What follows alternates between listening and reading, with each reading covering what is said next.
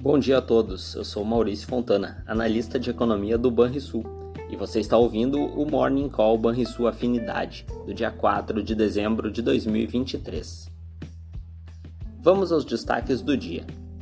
No exterior, parece haver uma pausa na alta dos preços dos bônus e das ações, com os investidores à espera das divulgações dos dados de mercado de trabalho que ocorrerão ao longo desta semana.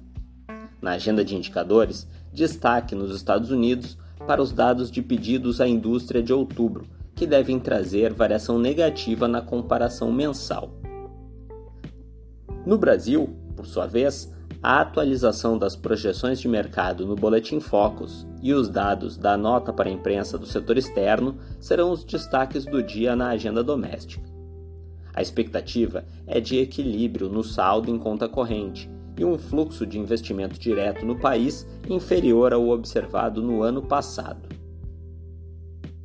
Nos mercados, no início dessa manhã, até o momento, o movimento é de aversão ao risco, ainda que a bolsa alemã esboce resiliência até o momento.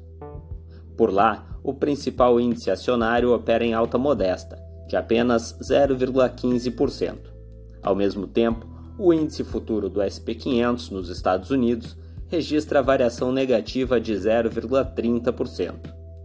Entre as commodities, o minério de ferro primeiro vencimento tem baixa de quase 2%, após a extensa valorização notada desde agosto. Já o barril de petróleo tipo Brent aprofunda as perdas dos últimos dias, recuando 1,45% hoje, cotado agora próximo de 78 dólares. No mercado de grãos, o contrato futuro mais próximo de soja negociado em Chicago dá continuidade ao movimento de queda recente e cai cerca de 0,70%.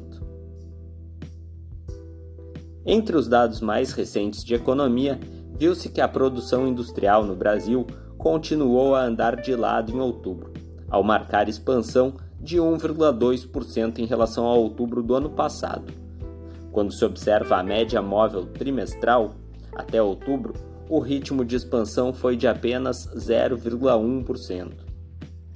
Outro dado relevante foi o dado da balança comercial, que teve superávit de 8,8 bilhões de dólares em novembro, ficando um pouco abaixo da nossa expectativa.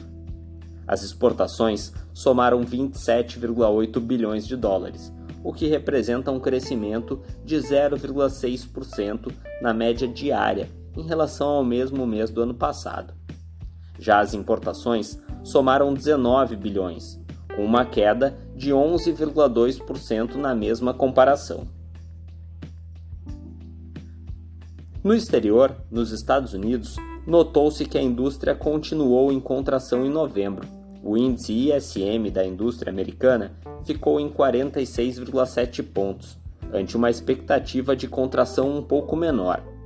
Esse indicador está no campo contracionista há 13 meses, e os dados de demanda, como novos pedidos, pedidos em atraso e novos pedidos de exportação, continuam em queda.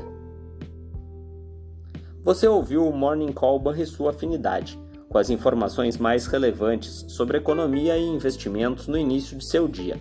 Bons investimentos a todos!